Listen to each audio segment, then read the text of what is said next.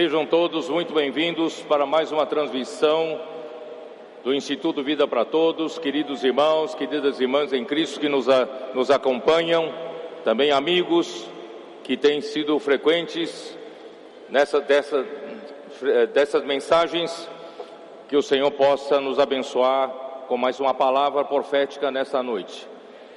Nós chegamos à mensagem de número 4 aqui na Conferência Internacional aqui na Estância Árvore da Vida, Sumaré, São Paulo, que corresponde à mensagem 8 da série né, de mensagens com tema geral Cristo, o centro conector da obra de Deus. E o título da mensagem 8 é A Restauração do Povo de Deus, revelada no livro de Ezequiel. A leitura da Bíblia, Ezequiel capítulo 33, versículo 33 capítulo 34, versículos 6 e 11, e capítulo 36, versículos de 26 até 28. Que tem a ver o povo, o que acontece com o povo de Israel com a igreja. Tudo o que ocorre com o povo de Israel ocorre com a igreja no aspecto espiritual. Lembrando que nós estamos no contexto da desconexão do homem com Deus, o homem se desconectou com a própria verdade.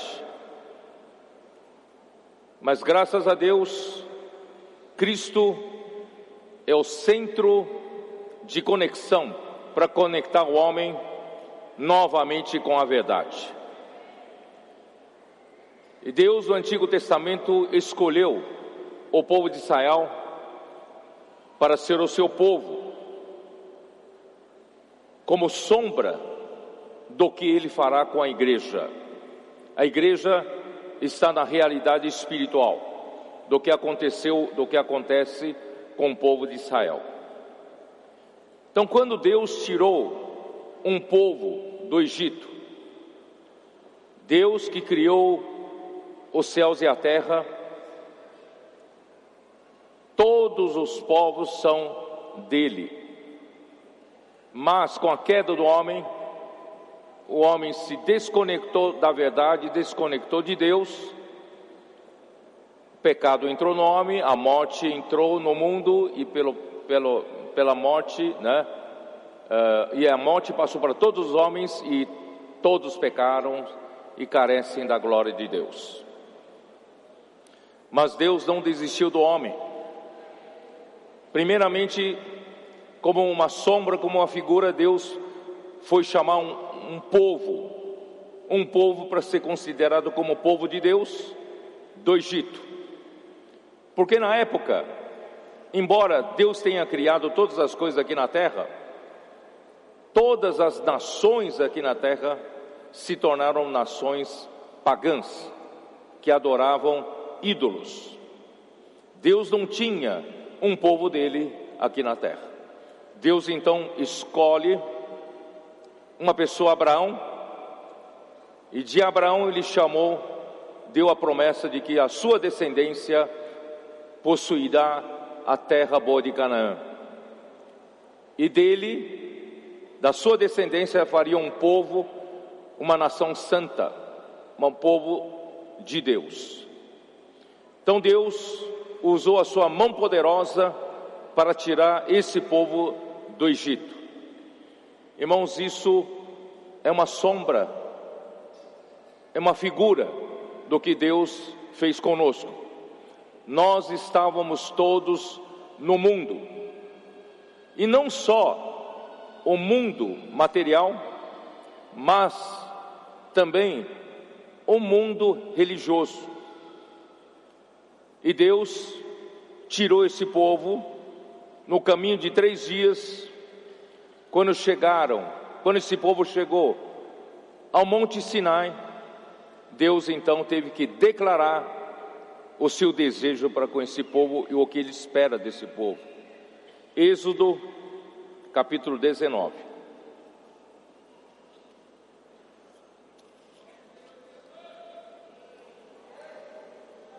No terceiro mês da saída do me, dos filhos de Israel da terra do Egito, no primeiro dia desse mês, vieram ao deserto do Sinai.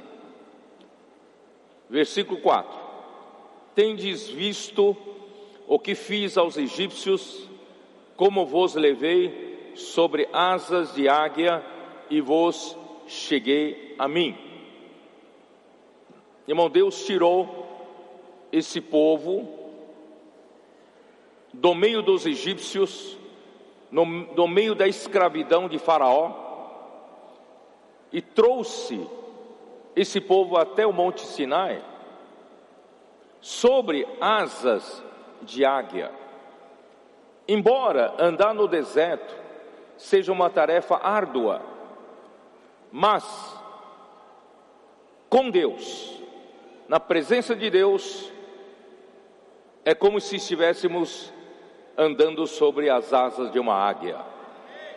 Irmãos, hoje é a mesma coisa. Qualquer coisa sem Deus, irmãos, é uma tarefa cansativa e difícil. Mas qualquer coisa na presença de Deus, nós andamos sobre as asas de uma águia.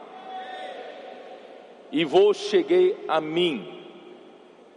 Irmãos, este era o propósito de Deus ter tirado um povo do Egito Deus tirou você do mundo e Deus colocou você na igreja. E nesse momento, Deus disse para você: Eu tirei você do mundo, do Egito, sobre as asas de uma águia, e eu te fez chegar-se até a mim. Irmão, Deus quer ser um Deus chegado a Ele, e Deus quer um povo chegado a Ele.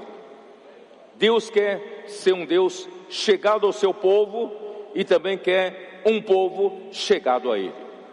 Por isso, irmãos, não tenha medo de Deus. Os colossenses foram enganados pela filosofia grega, gnosticismo, de que Deus é grande demais e nós somos pequenos demais. Então vamos, vamos ser, não vamos ser tão presunçosos e poder nos aproximar diretamente a Deus, vamos então usar a mediação dos anjos, porque eu sou humilde, eu não, me, não ouso chegar diretamente a Deus, eu uso os anjos para poder chegar a Deus. Irmãos, isso é mentira de Satanás. Deus quer ser chegado a você e Deus quer que você seja chegado a Ele. Aleluia, irmãos, o Senhor hoje tem um povo chegado a Ele. E nós temos um Deus chegado a nós. Queridos irmãos, eu queria que vocês soubessem. Hoje à tarde, depois da reunião com os líderes aqui, nós descemos para ter comunhão com os cooperadores, às quatro e meia, já quase quinze para cinco. Nós nunca havíamos experimentado uma reunião como essa. nós estávamos no terceiro céu. A liberdade que o Espírito tinha ali naquela sala, nada forçado, a presença de Deus estava forte ali. E o Senhor foi usando um e outro irmão, foi conduzindo a reunião de uma maneira tão viva. Irmão, nós estamos flutuando até agora. Estamos sobre as asas de uma águia. Nós temos um Deus tão chegado a nós, e Ele quer um povo chegado a Ele. Irmão, tantos anos na vida da igreja, é a primeira reunião que eu participo com tanta alegria.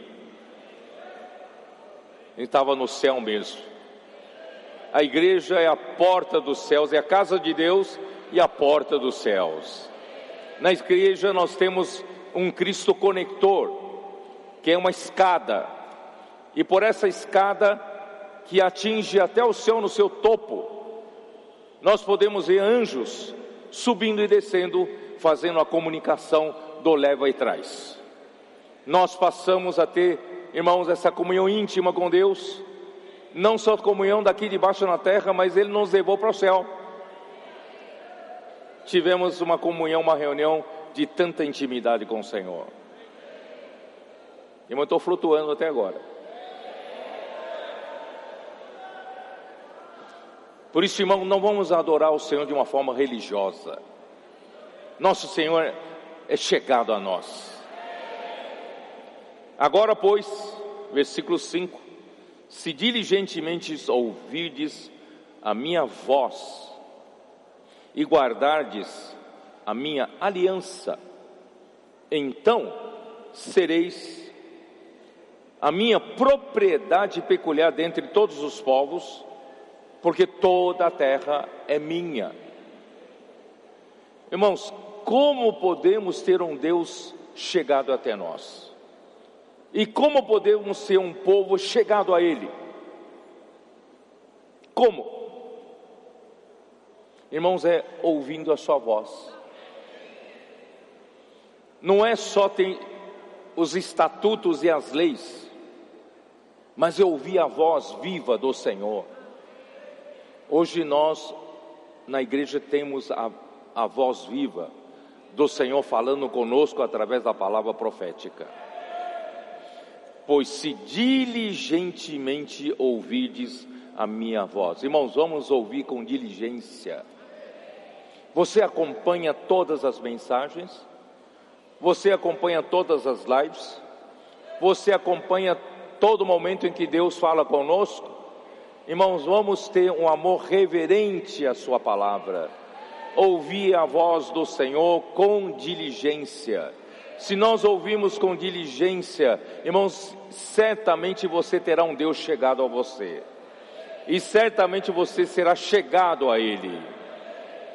Então, se ouvir a voz e guardar, né, a sua aliança, ouvir, irmãos, e guardar, praticar. A voz do Senhor, irmãos, é sempre uma palavra que, que traz uma ordem, e essa ordem, é sempre para a igreja praticar, para a igreja executar. Nós somos executores. Eu tenho dito para os irmãos cooperadores, até o nosso conceito mudou. Não é que nós, muitos cooperadores, nós temos muitas fontes de ordens. Não. Todos nós, inclusive eu, nós somos, nós estamos aqui para ouvir a ordem do Senhor e nós estamos aqui, irmãos, para colocar em operação a ordem do Senhor. Eu não tenho a minha fonte de ordem. Irmão, a ordem que eu recebo vem do Senhor. Eu sou para executar a ordem. Por isso, irmãos, graças a Deus hoje, o Senhor tem muitos que executam a palavra do Senhor. Não é meramente ter bons faladores de mensagens. Hoje, hoje o Senhor precisa de muitos executores da palavra do Senhor.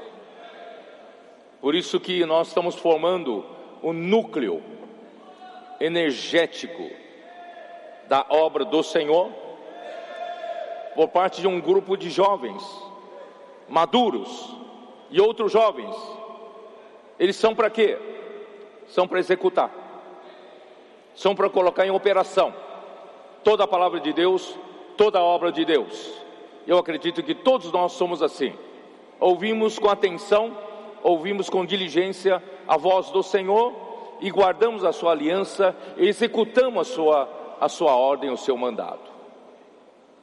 Então sereis a minha propriedade peculiar dentre todos os povos. Finalmente, Deus agora aqui na terra tem um povo que é de propriedade peculiar dele. Todos os outros povos, irmãos, caíram na idolatria. Todas as nações se tornaram pagãs.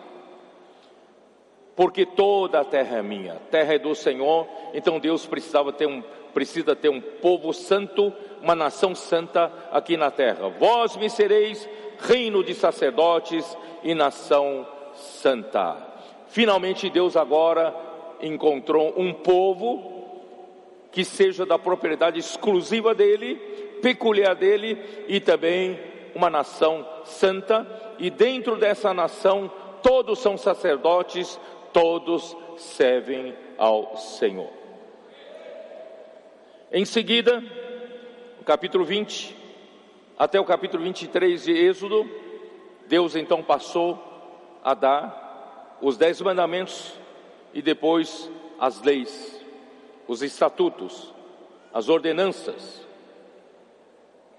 Para quê? Para estabelecer a constituição dessa nova nação e os princípios de Deus para reger o povo de Deus. Então, graças a Deus, nós temos os dez mandamentos, nós temos a lei, que foi dada por intermédio de Moisés. Da mesma forma, queridos irmãos, hoje nós temos a Bíblia. Aqui está a nossa Constituição, está tudo escrito aqui, né? essa palavra aqui da Bíblia, irmãos, estão todos os princípios que nos governam, que regem o povo de Deus hoje do Novo Testamento. No entanto, isso não substitui nosso Deus falar conosco a todo momento. Estou certo ou não? Por exemplo, nós lemos, foi, nós lemos em Deuteronômio, não foi? Ó Senhor Jesus.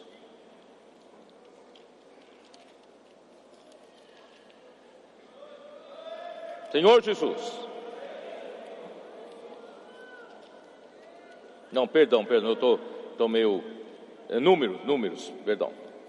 Nós temos lido livro de Números, Números capítulo 9. Nós lemos, eu vou ler só alguns versículos. Versículo 18. Ali diz: segundo o mandado do Senhor, os filhos de Israel partiam e, segundo o mandado do Senhor, se acampavam por todo o tempo em que a nuvem pairava sobre o tabernáculo, permaneciam acampados. Um irmão, eu dou graças a Deus, irmão, nós somos no corpo. O irmão me mandou, né? O sentido original desse, dessa palavra mandado, mandado do Senhor. E essa palavra em, em hebraico, mandado aqui, irmãos, é a voz. Então aqui não é mandado do Senhor, aqui é a voz do Senhor. Você vai dizer, ora, Senhor já deu os dez mandamentos, já deu a lei, mas em cada momento, nesses mesmos princípios da Constituição que Ele deu para nós, Irmãos, Ele fala conosco. Por isso que nós temos um Deus chegado a nós. Ele nos acompanha. Ele fala para nós, nos dá direção. Então, o mandado do Senhor aqui é a voz do Senhor. Só que a voz do Senhor aqui, irmãos, não era a voz em áudio do Senhor falando com o povo. Porque quando Deus tentou falar com o povo, no meio de relâmpagos e trovões, o povo ficou com medo. Disse o que? Disse para Moisés: Moisés, melhor Deus falar só com, só com você e você passa para nós o que Deus falou, porque nós não vamos suportar a voz do Senhor. Então, não, a voz do Senhor aqui, irmão, não, é, não era a voz do Senhor em trovão, em relâmpagos. Que voz é essa, irmãos? Aí está versículo 23. Segundo o mandado do Senhor, ou seja, segundo a voz do Senhor, se acampavam e segundo a voz do Senhor, se punham em marcha, cumpriam o seu dever para com o Senhor, segundo a ordem do Senhor por intermédio de Moisés. Então, que voz do Senhor é essa voz? Era a voz de Moisés, era a palavra de Moisés, era a voz de Deus, falado por Moisés, mas é segundo a ordem de Deus. Vocês estão entendendo? Deus hoje usa homem para servir de boca, para falar a sua voz, com a sua voz. Ó Senhor Jesus, é por isso, irmãos, que eu falei em Isaías 55, capítulo 11. Eu já li isso, mas eu vou usar King James atualizado, tá? Isaías 55, 11, que diz o seguinte: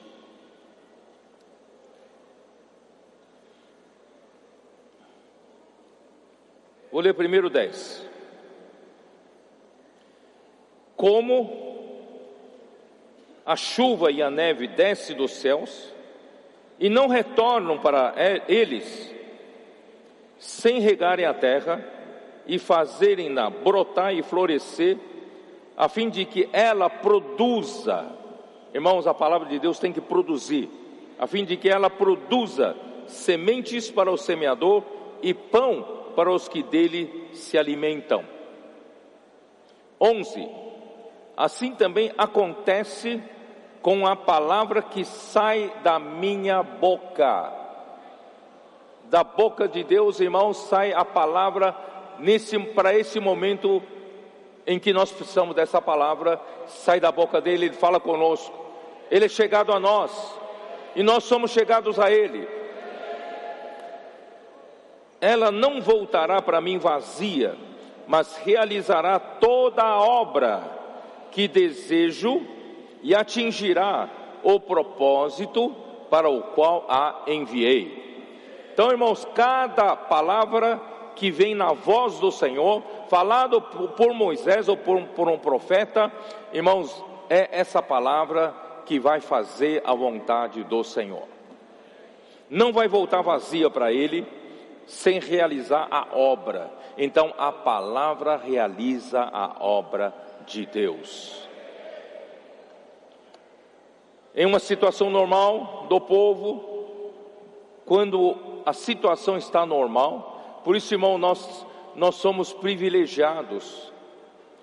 Nós estamos vivendo um momento, irmãos, da normalidade.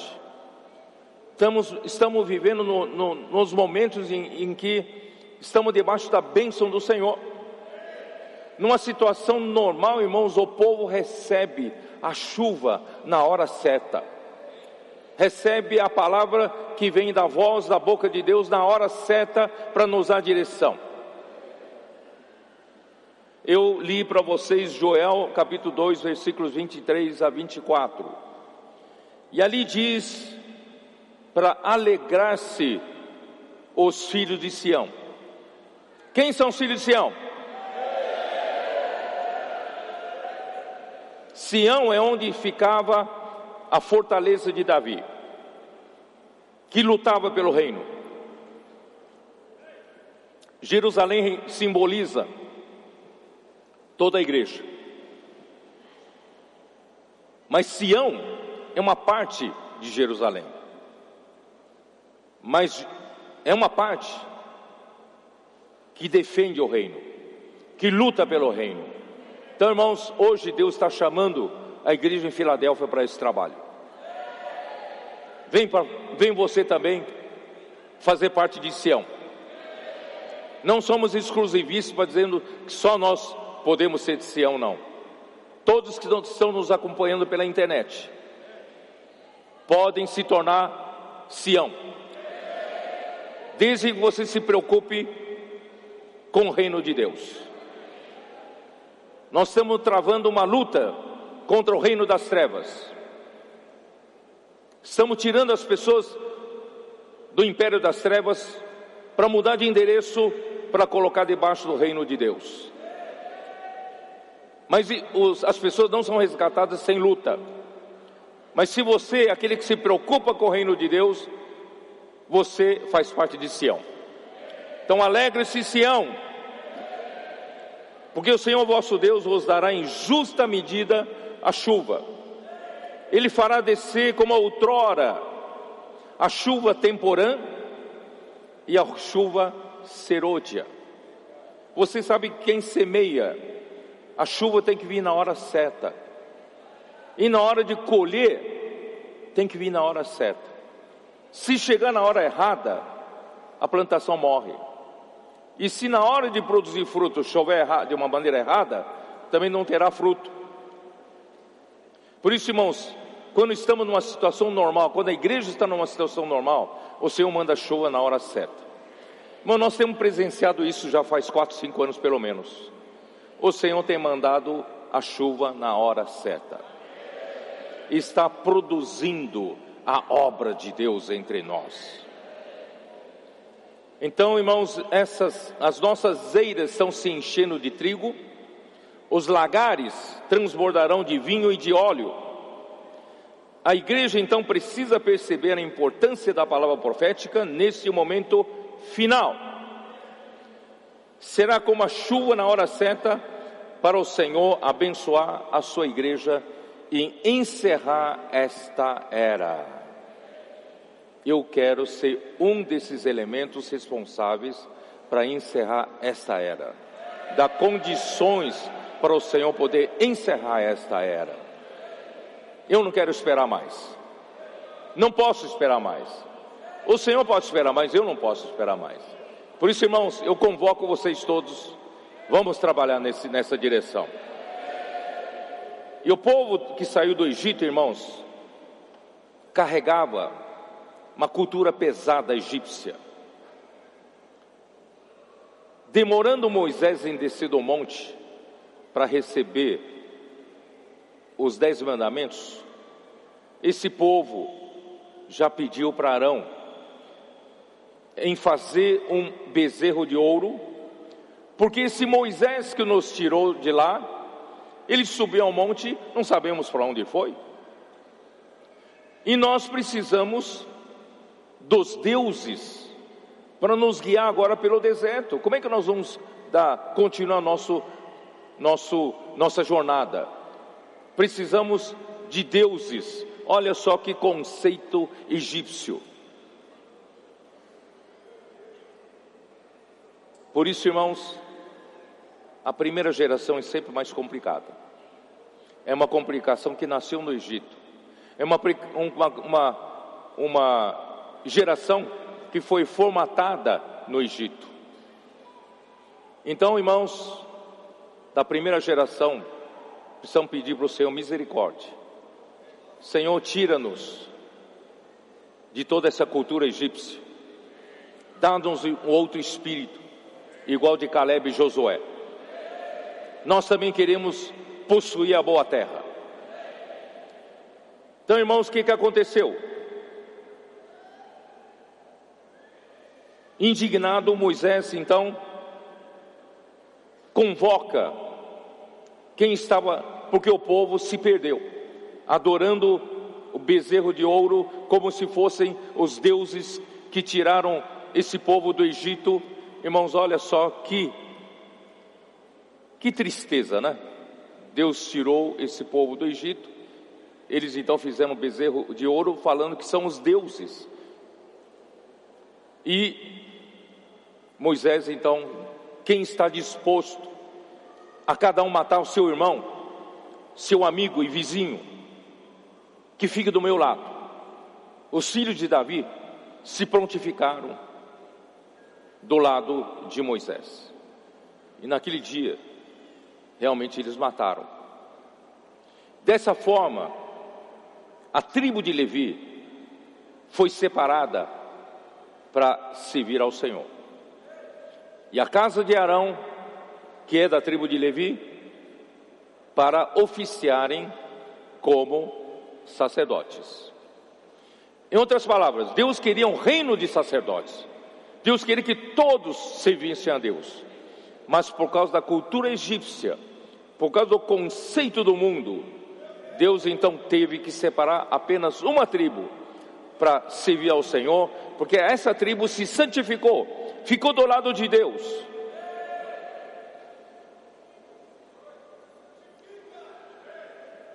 Irmãos, infelizmente, isso surgiu, né? Uma classe, uma tribo. Só essa tribo serve a Deus. E os demais não tem direito de entrar no tabernáculo para servir ao Senhor.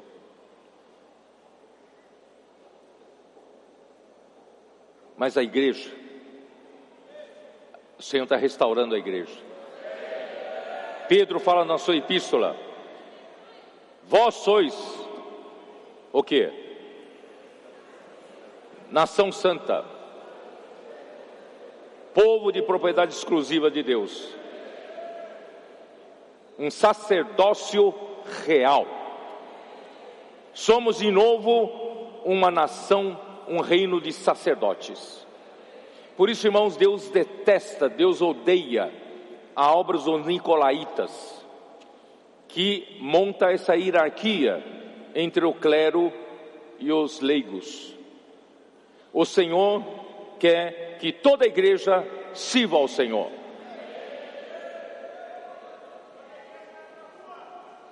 Ó Senhor Jesus. O clericalismo foi introduzido na igreja a partir do século II.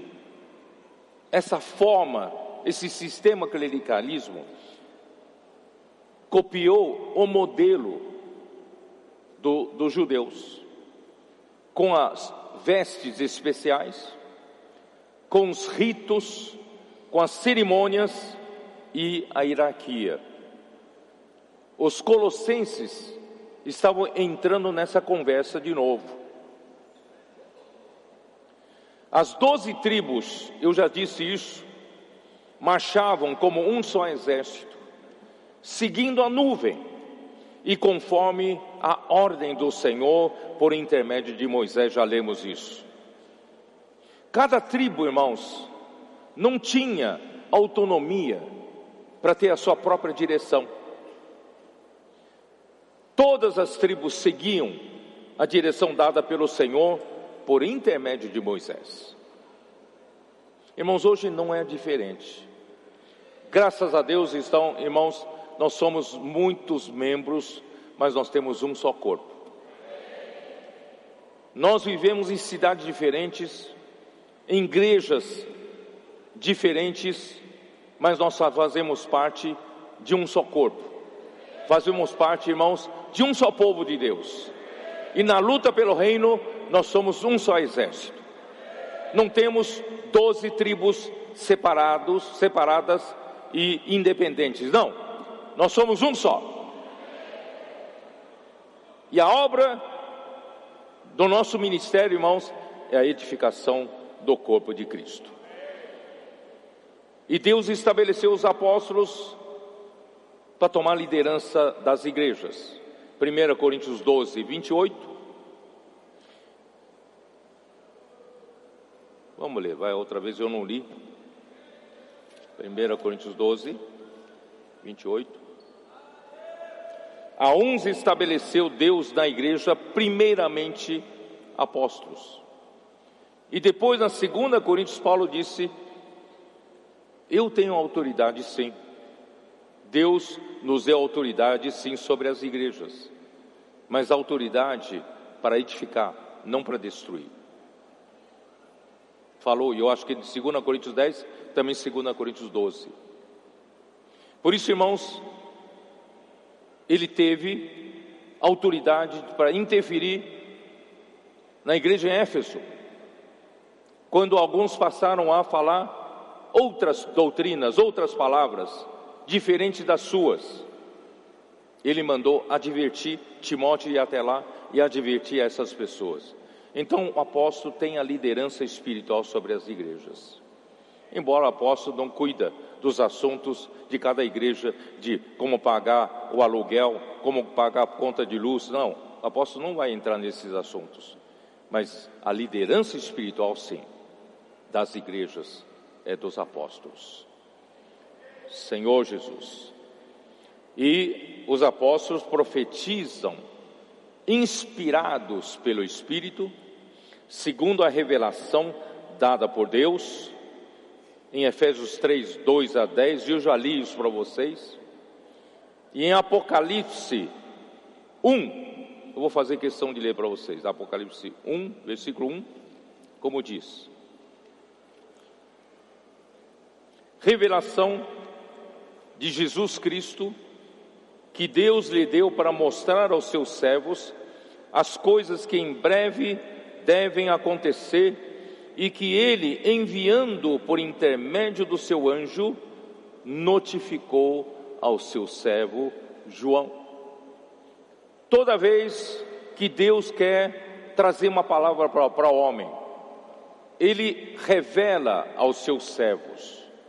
Mas ao revelar aos seus servos, aos seus servos irmãos, correspondem aos líderes da igreja, aos líderes orgânicos, não líderes religiosos, que realmente funcionam.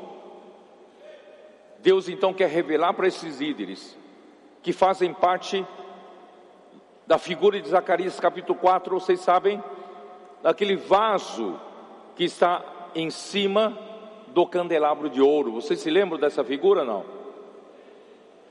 Esse vaso refere-se aos servos aqui. Só que esses servos todos, para receber a revelação de Deus, depende de uma pessoa. Deus então notifica a João.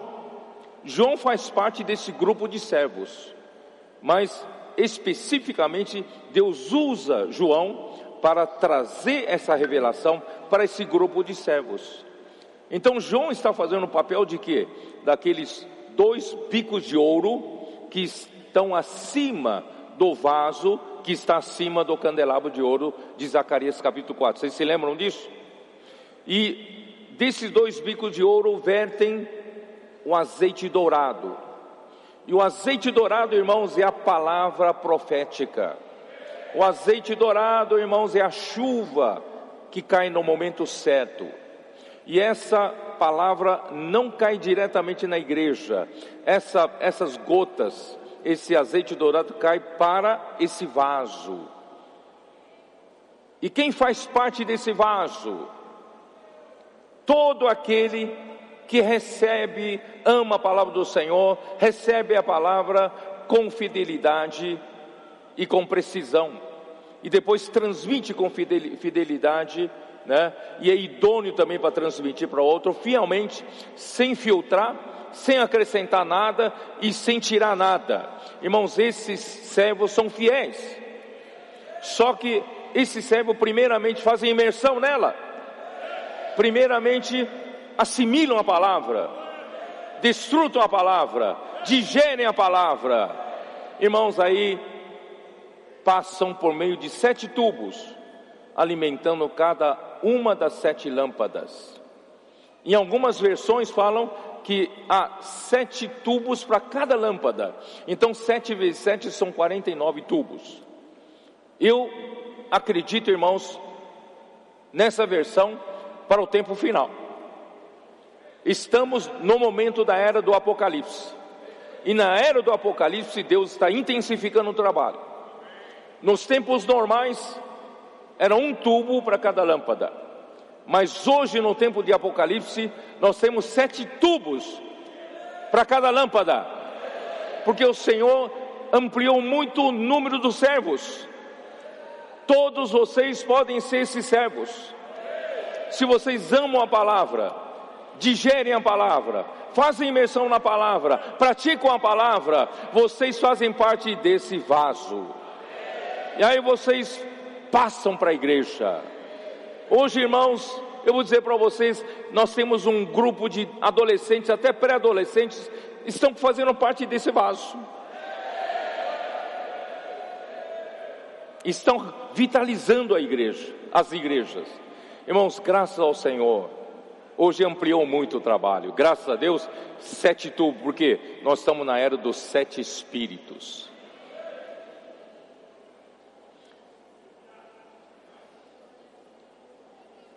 Mas a degradação do povo de Israel, no decorrer dos anos, irmãos, o povo, de Deus, o povo que Deus separou do Egito e depositou a esperança de que seja um povo bem íntimo dele, bem chegado a ele, para conhecer o coração dele e andar conforme a palavra que sair da boca dele, transformou tudo em uma religião estruturada, com liderança acomodada no poder e se corrompeu. Quando Jesus chegou aqui, irmãos, não tinha mais a realidade do serviço que Deus determinou para o povo de Israel, lá no deserto. Vocês sabem quem matou Jesus? Quem realmente matou Jesus? Alguns dizem são judeus. Judeus mataram.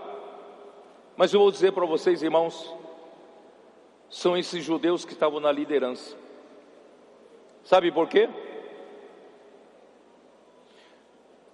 Vários versículos, vamos lá, vai. Mateus 21, 23. Quem estava no poder? Mateus 21, 23.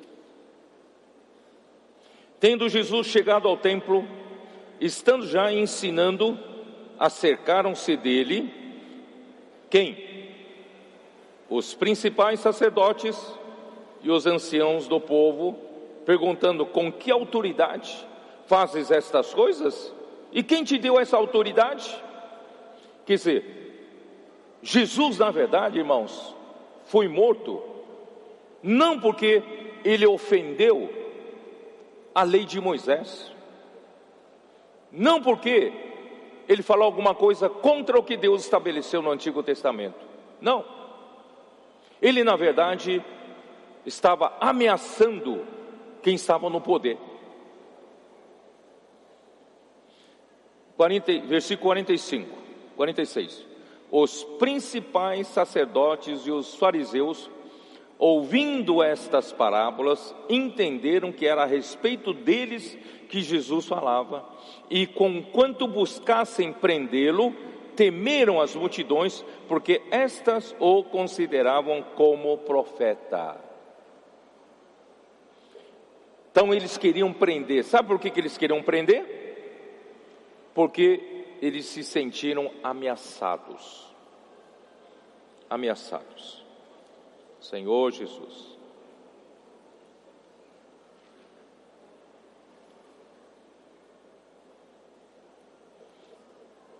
Porque esse, essa liderança, se você já leu Mateus 23, Mateus 23 fala todinho, todinho, de quem estava na liderança espiritual do povo judeu naquela época, que era resumido em escribas e fariseus. Jesus expôs a hipocrisia deles.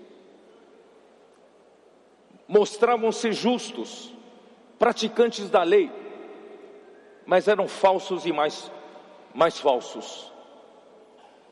Eles combinavam com quem vendia animais para os viajantes judeus, viajantes de longe, comprar animais para oferecer sacrifício no templo eles faziam um, um, uma combinação com um comerciante que vendia animais, que traziam para serem sacrificados, eles sacrificavam alguns e a grande maioria voltava para ser vendido de novo, porque eles estavam no poder. Eles achacavam as viúvas e ficavam com as suas propriedades, com seu dinheiro. Irmão, você pode ler Mateus 23, eu não estou falando aqui sem base bíblica. Quando se trata de dar o dízimo de grãos de grande quantidade, uma plantação de trigo, de cereais, eles não, eles não queriam dar oferta porque é muito dinheiro, é muita coisa. Eles não se preocupavam, irmãos, em dar dízimo de hortelã, de tempero. Isso é mais barato. Irmãos, eles são hipócritas e mais hipócritas. Jesus chegou e expôs isso. Eles estavam sendo ameaçados de poder. 26, Mateus 26, 3 a 5. Então os principais sacerdotes e os anciãos do povo se reuniram no palácio do sumo sacerdote chamado Caifás e deliberaram prender a Jesus à traição e matá-lo. Mas diziam: não durante a festa, para que não haja tumulto entre o povo. Eu não vou ler mais sobre isso, irmãos. Eu quero mostrar para vocês quem armou tudo para matar Jesus, irmãos, eram aqueles que estavam se sentindo ameaçados por Jesus, e Jesus estava expondo essa hipocrisia toda, porque tinha se tornado uma religião morta, estruturada, onde havia a liderança confortavelmente instalados no poder, e ali eles ganhavam dinheiro ilícito, gozando dos privilégios, e não queriam sair mais do lugar. Irmãos, infelizmente assim é o homem. E também eles estavam com medo de que se eles não conseguissem controlar o povo, porque o povo gostava de Jesus, se acontecia algum tumulto, o Império Romano podia dizer: vocês, vocês não servem então para tomar conta da Judéia, eu vou mudar para outra liderança. Eles tinham medo disso também, porque era um povo dominado. Irmãos, quem matou Jesus é quem goza do, de poder, de privilégios, de quem está na estrutura do poder. Irmãos, infelizmente, na degradação da igreja, caímos no mesmo ponto. Gosta da, do poder, da estrutura do poder, não é isso? Privilégios, honrarias, criaram uma classe nobre na igreja, né? Ó Senhor Jesus, estavam no poder, sentiram-se ameaçados em perder tudo que conquistaram, poder, privilégios, enriquecimento ilícito, pois Jesus nada falou contra a lei, senão denunciou a hipocrisia deles, os seus privilégios e enriquecimento ilícito em Mateus capítulo 23. A decadência do povo de Deus também é originada pela falta da palavra do profeta, isto é, Mateus 23, 2, e eu já li para vocês. Na cadeira de Moisés se assentaram os escribas e fariseus. Nunca mais eles deram atenção para a palavra profética. Nunca mais eles honraram um profeta. Depois de Moisés, surgiram vários profetas que Deus mandou para para advertência, advertir o povo que estava caindo em idolatria, se afastando de Deus. Eles não deram ouvidos. Aí que, ele, que eles colocaram? Eles colocaram fariseus, colocaram escribas para ensinar a lei dessa maneira morta. Irmão, no lugar do, do profeta, porque o profeta, irmãos, olha só que coisa maravilhosa: o profeta traz a voz do Senhor, o profeta traz a palavra do momento do Senhor o profeta traz a direção do Senhor e o profeta traz alimento para o povo de Deus.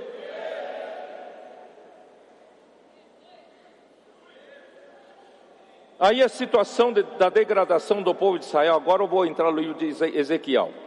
A situação da degradação do povo de Israel no tempo de Ezequiel. Mas, irmão, quero dizer para vocês, irmãos, Ezequiel foi escrito, na verdade, para trazer uma boa nova. De um lado, né, ele gastou vários capítulos para dizer que o povo não ouvia, não dava ouvidos para as advertências de Deus feitas por meio dele. Mas, irmãos, o coração de Deus era restaurar esse povo. E tudo que se refere à restauração do povo de Israel irá se concretizar na segunda vinda do Senhor. No milênio, esse povo vai ser totalmente restaurado. Só que para com a igreja, essa palavra sobre a restauração do povo de Israel tem que acontecer hoje. Tem que acontecer no final dos tempos. Porque se não houver, se não houver a restauração do povo de Deus hoje, não há quem encerre essa era. Deus não consegue fazer a sua vontade não é? Chegar realmente atender tudo que Deus quer fazer entre nós, tecer aquele tecido de amor, edificação da igreja e Deus conseguir um lugar de habitação do Espírito, se não houver uma igreja que Ele quer restaurar um povo, irmãos, Deus não consegue fechar essa era, portanto não, não terá a sua segunda vinda, não tendo a sua segunda vinda, também não terá restauração do povo de Israel. Vocês estão entendendo como é importante Deus nos restaurar antes? Deus tem que nos restaurar antes. Por isso, irmãos, que o livro de Ezequiel, antes de entrar nas advertências, vocês se lembram de Ezequiel 1, não? Eu falei muito tempo atrás. Ninguém se lembrou de Ezequiel 1? O que é Ezequiel 1? Vocês se lembram dos quatro seres viventes? Vocês se lembram do, do aqui ó, Ezequiel 1, vamos lá, ó Senhor Jesus, exatamente o que está acontecendo conosco, esse zigue-zaguear está acontecendo de novo aqui.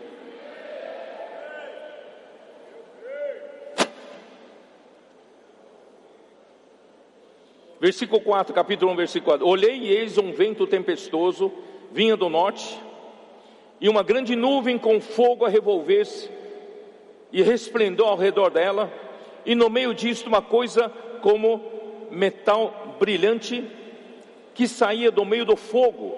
Esse metal brilhante, irmãos, é o elétron. Elétron. Eletricidade. Deus hoje de novo está usando essa eletricidade entre nós. E os quatro seres viventes, irmãos, zigue-zagueavam, que nem relâmpagos. Você já viu que, que um raio, quando desce, vem um relâmpago, o raio não desce quase que numa linha reta, desce zigue-zagueando, não desce? Porque está à procura, a achar um caminho para a eletricidade poder caminhar até a terra. E o ar é refratário. Ele precisa, através de alta temperatura do raio, ele encontrar alguns elétrons soltos no ar. Aí quando encontra, a corrente é descarregada. Quando descarrega, mas chega num certo ponto, é refratário de novo. Aí ele encontra outro outro elétron solto, ele vai para o outro lado, entendeu? Por isso que vai zigue-zagueando. Nossos comportores, posso orar por você? Posso orar por você? Posso orar por você? Esse aqui não quer, vamos para cá. Esse aqui não quer, vamos para lá. Aqui não dá para dar descarga elétrica, então vamos para outro. Aleluia! A realidade é Ezequiel 1 está acontecendo nos nossos dias porque o Senhor quer restaurar o seu povo. Ó oh, Senhor Jesus.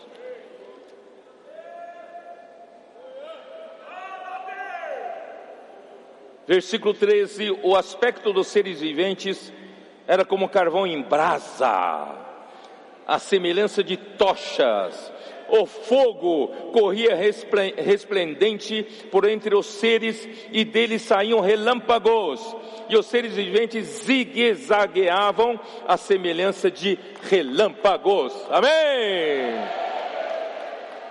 Por isso, irmãos, que nossos comportores fazem imersão na palavra, até ficar louco, louco, louco. Aí saem como carvão em brasa a semelhança de tochas, e fogo corria resplendente entre os seres. Irmãos, e deles saíam relâmpagos, e os seres viventes vão andando de, como relâmpagos, zigue-zagueando. Ó oh, Senhor Jesus. Não tenho mais tempo, não quero gastar muito em Ezequiel, que continuar. Queridos irmãos, Ezequiel, quando escreveu o seu livro, ele estava entre os judeus que foram levados cativos para a Babilônia pelo, pelo rei Nabucodonosor da Babilônia em ano antes de Cristo 597. Ele pertencia à família de sacerdotes e foi chamado por Deus nesse momento do capítulo 1, versículo 1 para ser o profeta de Deus, para profetizar contra o povo de Israel e anunciar o juízo de Deus sobre o povo de Israel e também sobre as nações pagãs e também anunciar a restauração do povo de Deus e a conclusão da edificação da casa de Deus, que ocorrerão no milênio para Israel e para nós, a igreja, irmãos, é nesse momento, no final dos tempos. Tudo isso que nós vamos ler, irmãos, é para acontecer agora. Deus então mandou Ezequiel para profetizar na casa de Israel. Capítulo 2, versículo 3. Ele me disse: Filho do homem, eu te envio ao filho de Israel, as nações rebeldes que se insurgiram contra mim. Eles e seus pais prevaricaram contra mim até precisamente ao dia de hoje, quer dizer, até hoje. Os filhos são de duro semblante e obstinados de coração. Eu te envio a eles e lhes dirás: Assim diz o Senhor Deus. Fale a minha palavra. Eles, quer ouçam, quer deixem de ouvir, porque são casa rebelde. Mas hão de saber que esteve no meio deles um profeta. É importante eles saberem que eu não lhes faltei de dar um profeta. Tem um profeta ali. Tu, ó filho de Deus, de filho do homem, não os temas, nem temas as suas palavras. Ainda que haja sarças e espinhos para contigo, irmão, nós não temos dificuldade. Nós queremos trazer o Senhor de volta, é isso. E tu habites com escorpiões, não temas as suas palavras, nem te assustes com o rosto deles. Não tenha medo de cara feia, tá? Porque são casa rebelde. Mas tu lhes dirás as minhas palavras. Quer ouçam, quer deixem de ouvir, pois são rebeldes. Fale, fale as minhas palavras capítulo 3, versículo 7: Mas a casa de Israel não te dará ouvidos, porque não me quer dar ouvidos a mim, pois toda a casa de Israel é de fronte obstinada e dura de coração. Mas você tem uma responsabilidade, Ezequiel. Um profeta tem que ser fiel ao Senhor. Versículo 17: Filho do homem, eu te dei por atalaia sobre a casa de Israel. Sabe o que é atalaia? Quem sabe? Quem é atalaia? É vigia, sentinela, né? Então, irmãos, um profeta é um vigia, é um sentinela. Da minha boca ouvirás a, a, palavra e os avisarás da minha parte. Quer dizer, um profeta não tem palavra própria, tem que ouvir da boca do Senhor e depois avisará ao povo da minha parte. Quando eu disser, quer dizer, quando Ezequiel disser, é Deus dizendo: quando eu disser ao perverso, certamente morrerás, e tu não o avisares, e nada disseres para o advertir, do, do seu mau caminho para lhe salvar a vida, esse perverso morrerá na sua iniquidade, mas o seu sangue da tua mão o requererei. Olha só que seriedade, um, um profeta carrega uma responsabilidade muito grande. Se o Senhor mandou o profeta falar, e o profeta tem medo de falar, para não ofender o povo e não conseguir né, converter esse povo do seu mau caminho, esse povo vai sofrer castigo pelo seu mau caminho, mas o profeta que não falou também vai sofrer castigo. O sangue deles será exigido dele. Mas se avisares o perverso, e ele não se converter da sua maldade e do seu caminho perverso, ele morrerá na sua iniquidade, mas tu salvaste a tua alma. Por isso, irmão, nós temos que ser fiéis. Vamos transmitir a palavra de Deus fielmente? Não seja político. Não seja aquele que sempre agrada as pessoas. Irmão, não estamos aqui para agradar pessoas. Estamos aqui para agradar o Senhor. Pedro e João disseram para os líderes cristãos que mandaram eles calarem a boca e não pregar mais em nome de Jesus. Eles falam: cabe a nós ouvir a Deus, ou melhor, devemos ouvir a, Deus ou a, a homens. Nós devemos é, ouvir a Deus e não vamos parar de pregar esse, com esse nome. Ó Senhor Jesus.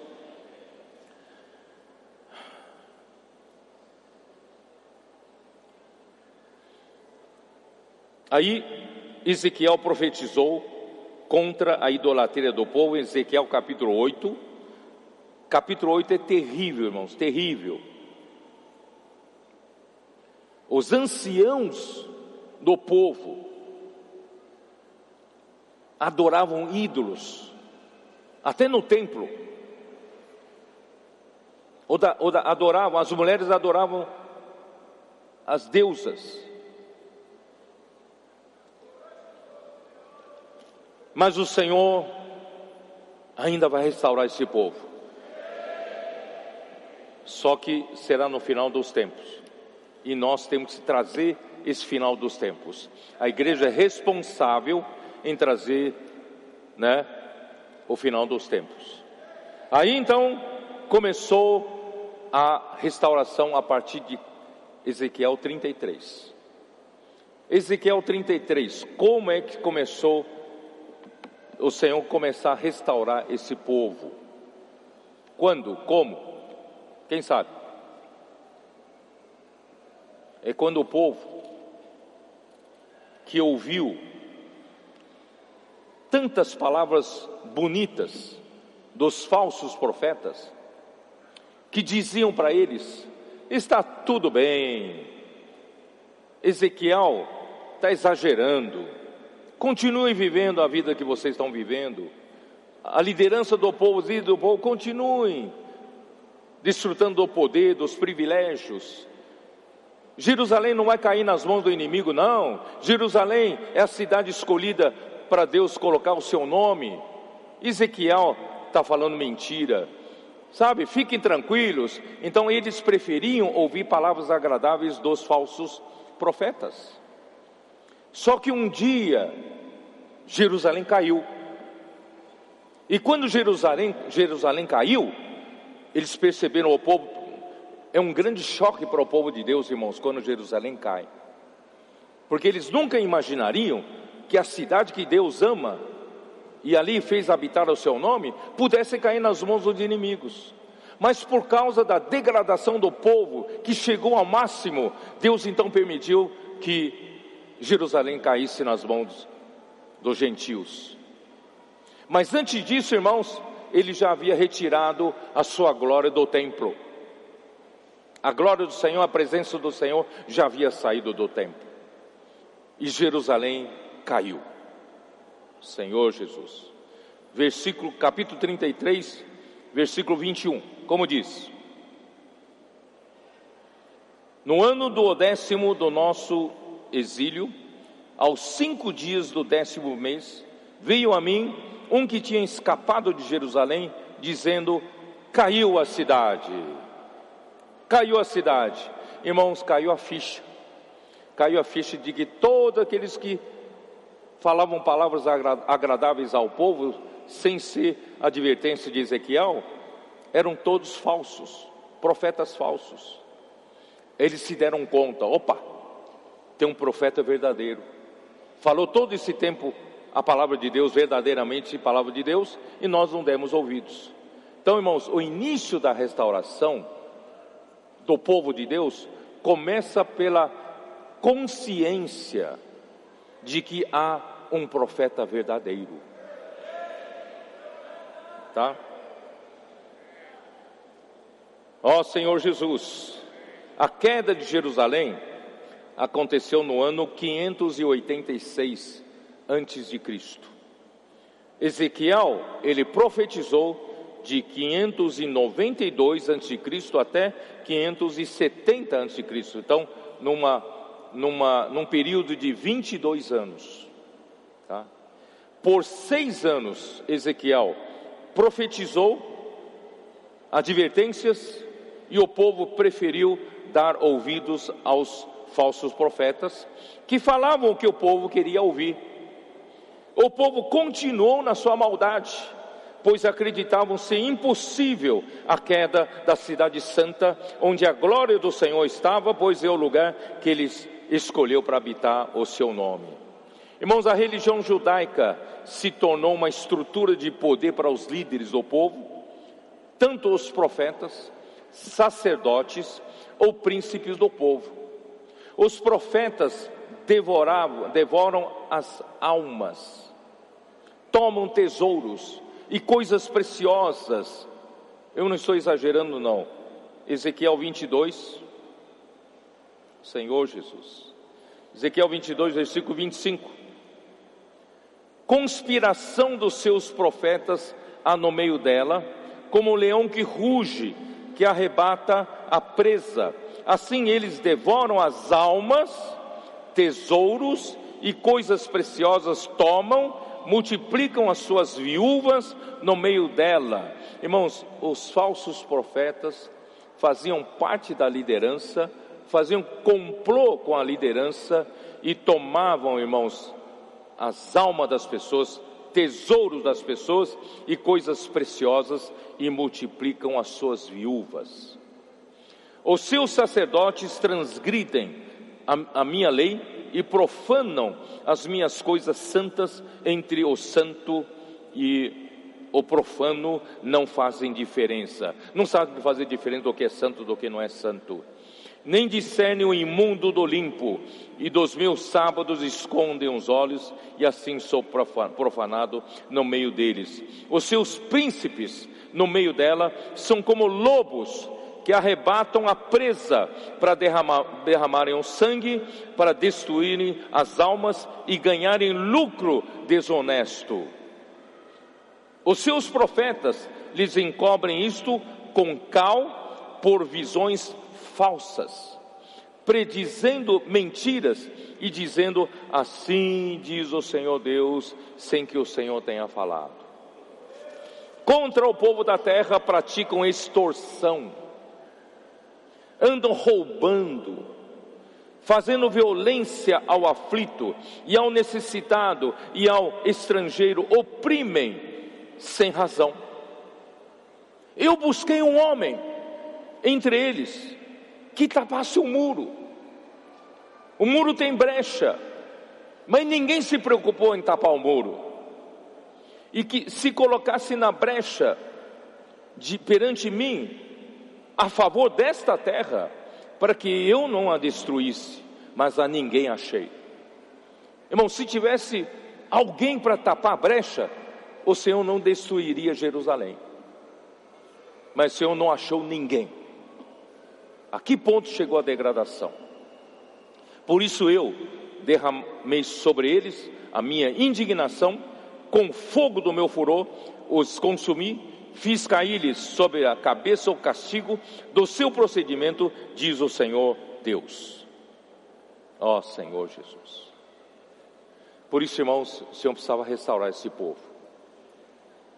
Até hoje eles estão nessa situação mas os remanescentes de Israel serão salvos. O Senhor vai restaurar esse povo. Mas para o Senhor restaurar aquele povo, tem que vir ao final. E para chegar ao, ao ponto final, precisa da era final. E nós estamos na era final. E a igreja é responsável para concluir a vontade de Deus da era final. Então, essa profecia sobre o povo de Israel, irmãos, é para nós, no momento atual, é agora. Então, irmãos, aí, versículo, capítulo 33, versículo 30.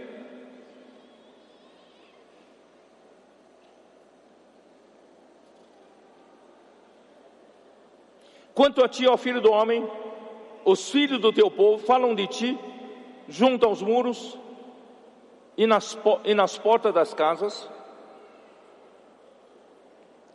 falam um com o outro, cada um ao seu irmão, dizendo: Vinde, peço-vos e ouvi qual é a palavra que procede do Senhor. Quer dizer, agora, depois que caiu Jerusalém, de tanta maldade que eles fizeram, Eles caíram em si, opa, tem um profeta verdadeiro aí. Vamos ouvir, vamos, vamos ouvir o que o Senhor tem que dizer para nós, o que procede da boca do Senhor. Irmãos, aí acordaram para a palavra profética. Só que, mesmo acordados para a palavra profética, eles ainda não se limparam dos costumes antigos do Egito. Eles vêm a ti como o povo costuma vir. Irmãos, continuem, continuam com os velhos costumes. Irmãos, graças a Deus, desde que o Senhor começou a ter embrião de, da igreja de Filadélfia no final do século XVIII, no final do século XIX, no, no século XX, agora no século XXI, irmãos, o Senhor já começou a falar através dos profetas. Vocês perceberam isso ou não? Só que o povo ainda não estava pronto, como nos dias de hoje. Aleluia, nós temos um povo pronto. E o povo ainda tinha muitos costumes dos 19 anos de degradação da igreja, 19 séculos da degradação da igreja. Muitos vícios. O que, que eles faziam? Então vamos ir diante, se assentam diante de ti como de costume, né? E ouvem as tuas palavras, mas não as põem em prática, não as põem em obras. Pois com a boca confessam muito amor, mas o coração só ambiciona lucro, continuam cada um defendendo os seus próprios interesses.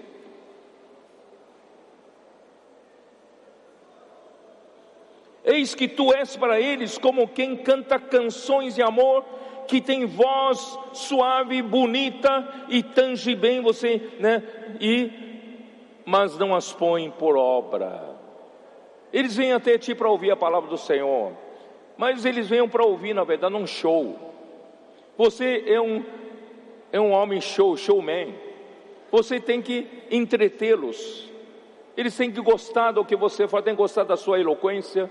Tem, tem que cantar bem, tem que tocar bem, fazer um show bonito para eles. Mas eles ouvem a palavra e não praticam. Irmãos, eu vou usar a versão King James atualizada, vai escandalizar vocês isso. Olha só o que, que ele fala aqui. Senhor Jesus. Versículo 31. O meu povo vem a ti, como costuma fazer, e se assenta para ouvir a tua pregação, mas não coloca a palavra em prática. Com a boca, eles chegam a expressar louvor e devoção. Mas o coração dessa gente dá mais importância ao lucro, estão ávidos por ganhos injustos. Cada um ainda, irmão, está de olho no seu próprio benefício, seu próprio interesse, seu próprio lucro. Olha o versículo 32. Para este povo, o profeta se assemelha a um poeta que sabe recitar uma, uma bonita poesia, né? e ou um cantor romântico que entoa cântico de amor, irmãos, ainda tem que se, se exigir do profeta uma voz afinada e uma bela voz, né? Que canta canções, cânticos de amor com bela voz. Se o profeta desafinar, ah, eu não vou voltar mais. E ainda esse profeta, irmãos, tem que tocar seu instrumento musical virtuosamente, tem que tocar bem. Vocês entenderam? Eles vêm para ouvir o profeta, irmãos, na verdade eles vêm ver o show, querem o que? Ser entretenidos pela palavra do profeta. Irmãos, esse é o costume dos egípcios, mas hoje é diferente. Hoje, o Senhor está limpando esse costume de nós. Nós colocamos a palavra em prática. Nós ouvimos a palavra do profeta com a palavra de Deus. E nós a colocamos em prática. Irmãos, graças ao Senhor. Eu vou ler ainda na versão King James atualizada o último versículo que eu li, versículo 33. Assim, quando tudo isso acontecer, e em verdade breve estará ocorrendo, e hoje já está ocorrendo, todo esse povo compreenderá que um verdadeiro profeta de Deus esteve pregando entre eles.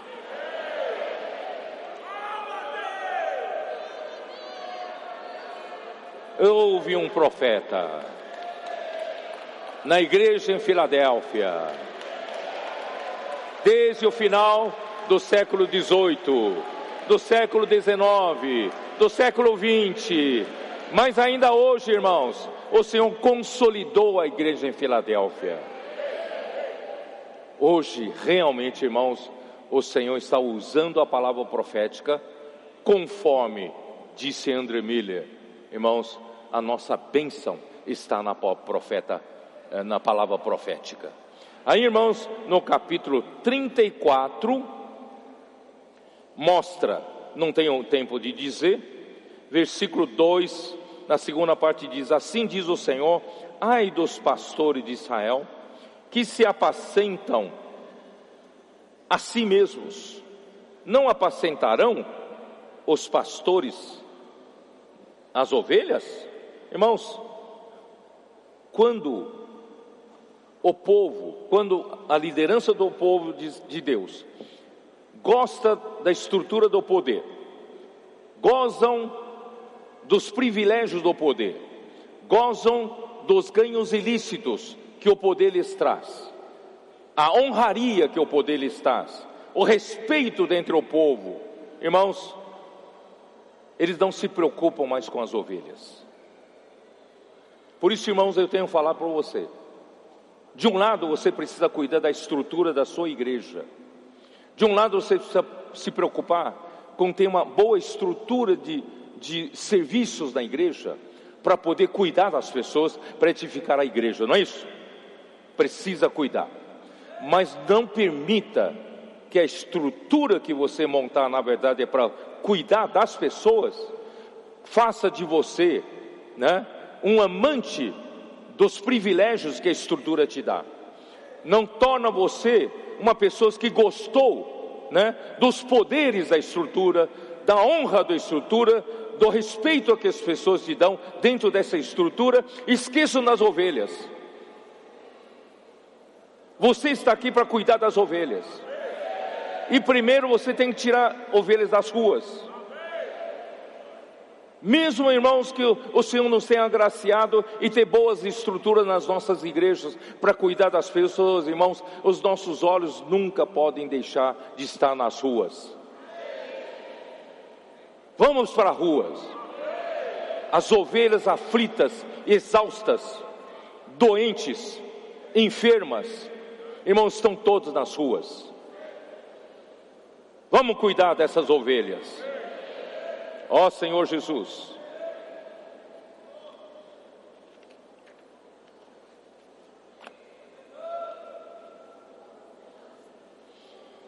Ah, Senhor Jesus. 1 Pedro capítulo 5,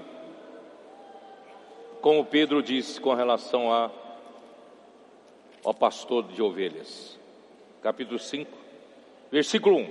Rogo, pois, aos presbíteros que há entre vós, eu presbítero como eles, e testemunha dos sofrimentos de Cristo, e ainda coparticipantes da glória que há de ser revelada. Irmão, nossa, nossa esperança, irmãos, é a glória que há de ser revelada. A nossa esperança não está em ter gozado dos privilégios do poder aqui, irmãos. A nossa expectativa nesta vida, irmãos, não é para gozar dos, do respeito, né? gozar do poder, de, de honra aqui na terra, da glória dos homens. Não. Aqui, irmão, nós estamos dispostos a sofrer, como pastores de ovelhas. Um bom pastor dá vida pelas ovelhas. Vamos nas ruas, irmãos, sofrer não, não, não. Para tirar algumas ovelhas das garras do inimigo.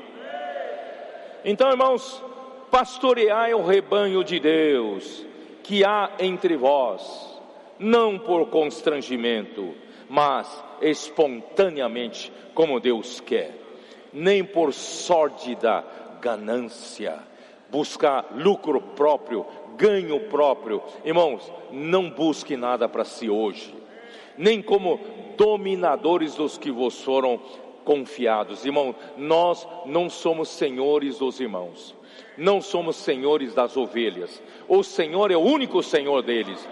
Apenas a nós for, foram confiadas a nós pelo Senhor e nós devemos, irmãos, humildemente cuidar com amor essas pessoas, né? Antes tornando-vos modelos do rebanho. Seja o modelo, irmãos, para ir para a rua. Seja o modelo, irmãos, para tirar as pessoas das garras do inimigo. Seja o modelo, irmãos, para cuidar no grupo de cuidado, na rede de cuidado, ou seja, da, das mulheres conectadas, dos homens de oração. Participe você também de uma das redes de, de cuidado. Não é isso?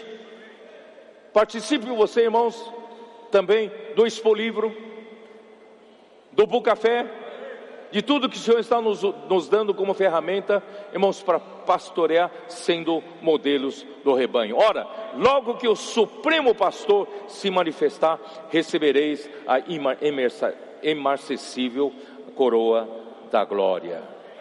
Irmãos, a estrutura é para cuidar dos machucados. Lucas capítulo 10. Senhor Jesus. Lucas capítulo 10.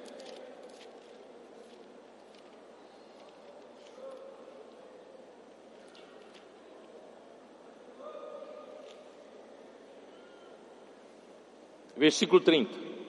Jesus prosseguiu dizendo: Certo homem descia de Jerusalém para Jericó e veio a cair em mãos de salteadores, os quais, depois de tudo lhe roubarem e lhe causarem muitos ferimentos, retiraram-se, deixando-o semi-morto.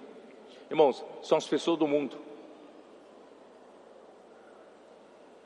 sem exceção, os principados e potestades que estão sob o comando de Satanás ele só vem para roubar, matar e destruir o homem. Ele não tem amor nenhum pelo homem. Irmãos, todas as pessoas do mundo, irmãos, estão exaustas, sofrendo demais, debaixo do império das trevas. Todos estão machucados, todos estão muitas vezes semi-mortos. Mas versículo 31, casualmente, descia um sacerdote por aquele mesmo caminho e vendo, passou de largo. Eu sou um sacerdote, minha roupa está limpinha, eu, a minha função é servir dentro do templo. Não, não tenho que me preocupar com essa pessoa semi-morta. Irmão, cuidado com isso. Eu sou irmão responsável da igreja. Eu tenho que cuidar da estrutura da igreja. Eu não tenho tempo de cuidar agora dos problemas de todo mundo aqui da rua. Já tem um problema demais na igreja para cuidar. Aí passa de largo. Aí vem um levita. Não, a minha função é servir nas coisas práticas para ajudar os sacerdotes. A minha função não é acudir um semi-morto aqui, né? Pelo salteador, machucado pelos salteadores. Mas irmão, certo samaritano seguia o seu caminho, passou-lhe perto, não passou-lhe ao largo, passou-lhe perto, né? O seu, eh, perdão, onde eu estou? Passou-lhe perto e vendo, compadeceu-se dele. Compadecer-se, irmãos, é esplanquinon, esplanquinizomai. Ele moveu-se de compaixão, de empatia. Irmãos, hoje o Senhor está nos dando essa empatia. Graças ao Senhor. Os nossos comportores não fazem comportagem por dinheiro quem faz a comportagem por dinheiro, a comportagem não funciona. A comportagem se faz por compaixão. A comportagem se faz por amor. Por entrega.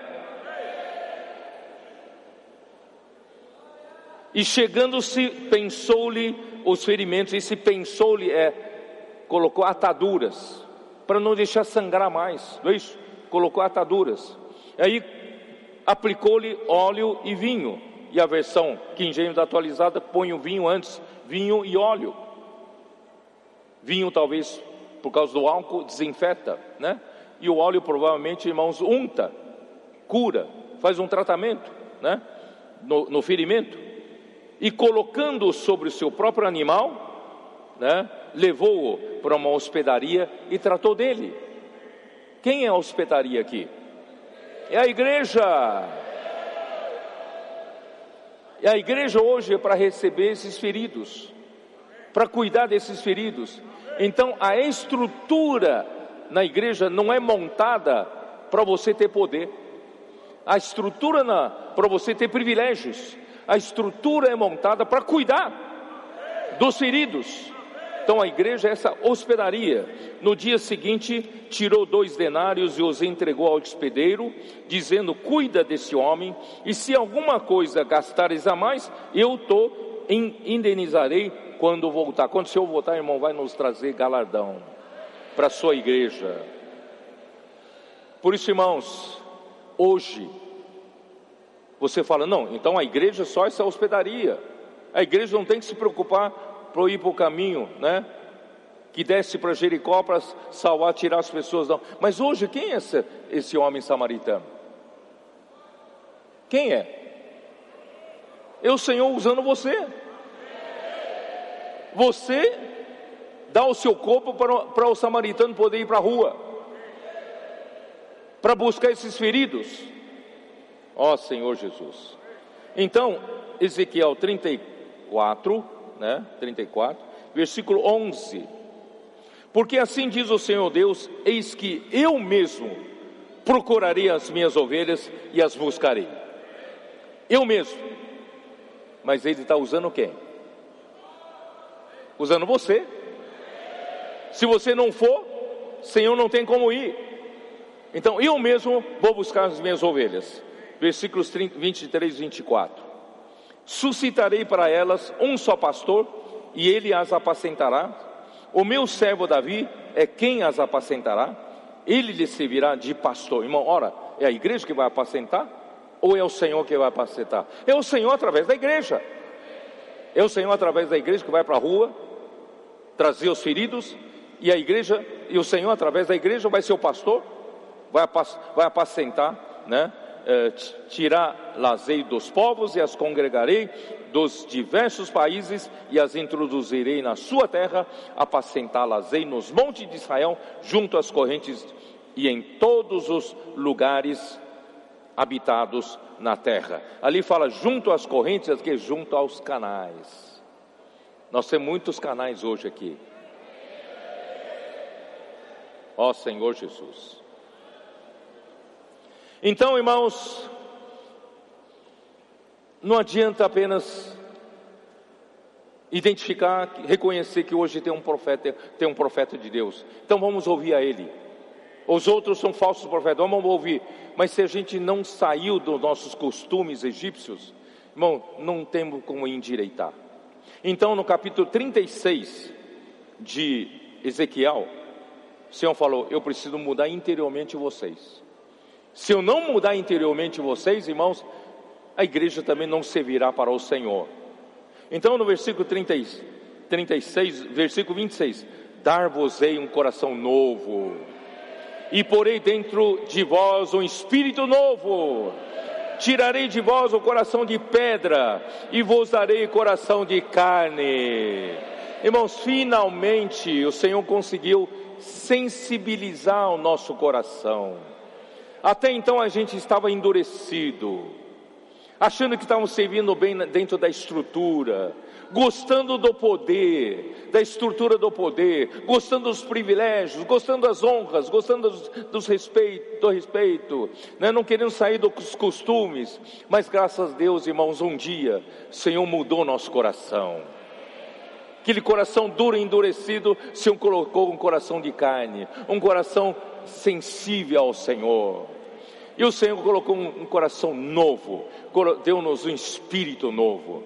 E agora, irmão, que o Senhor mudou interiormente a nós, agora então Deus disse: Porei dentro de vós o meu espírito, e farei que andeis nos meus estatutos, e guardareis os meus juízos e os observeis. Quer dizer, o Senhor então é que mudou a nossa sorte.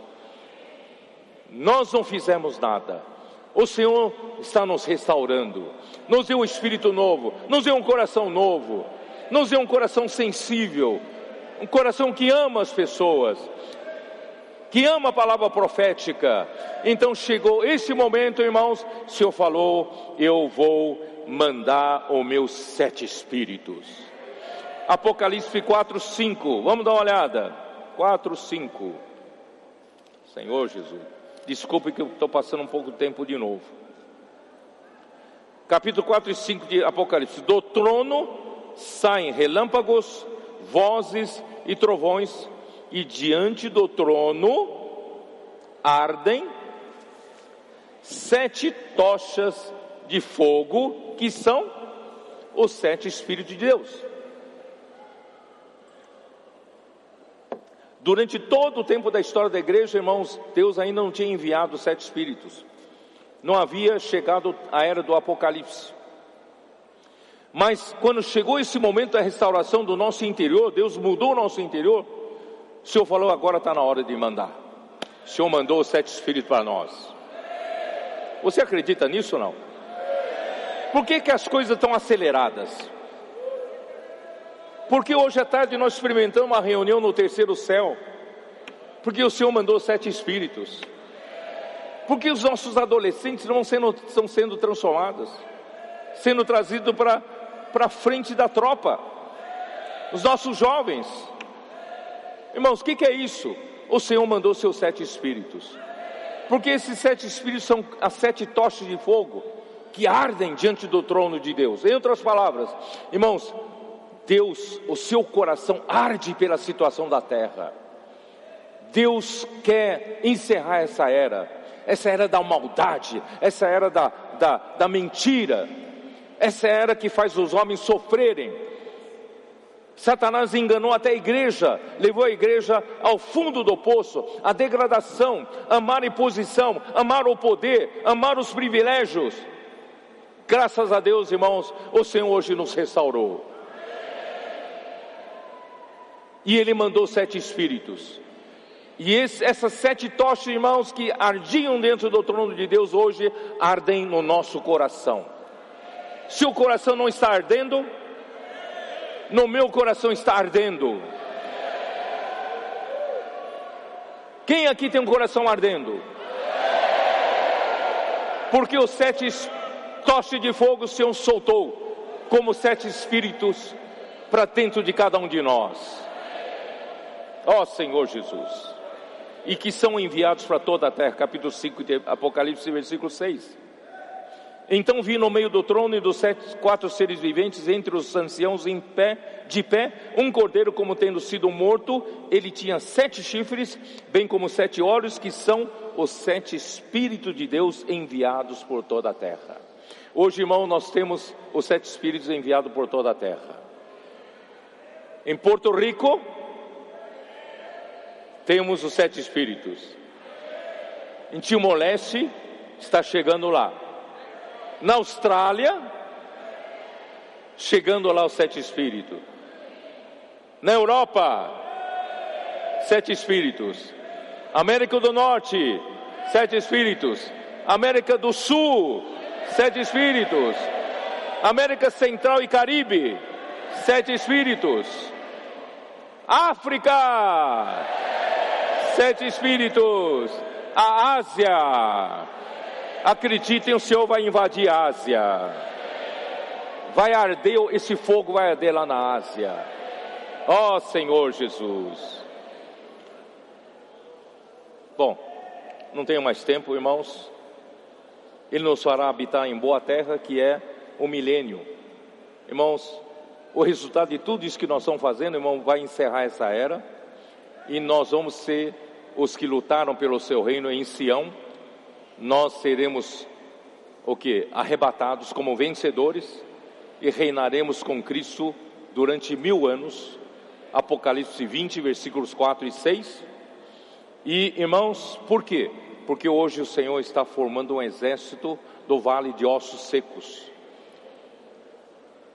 Ezequiel 37. Irmãos, nós estamos aqui porque não terminou ainda, irmãos. Embora tenha sido né? O Senhor tenha restaurado, nos dado um espírito novo, coração novo e, e mandado sete espíritos, mas tem uma guerra travando.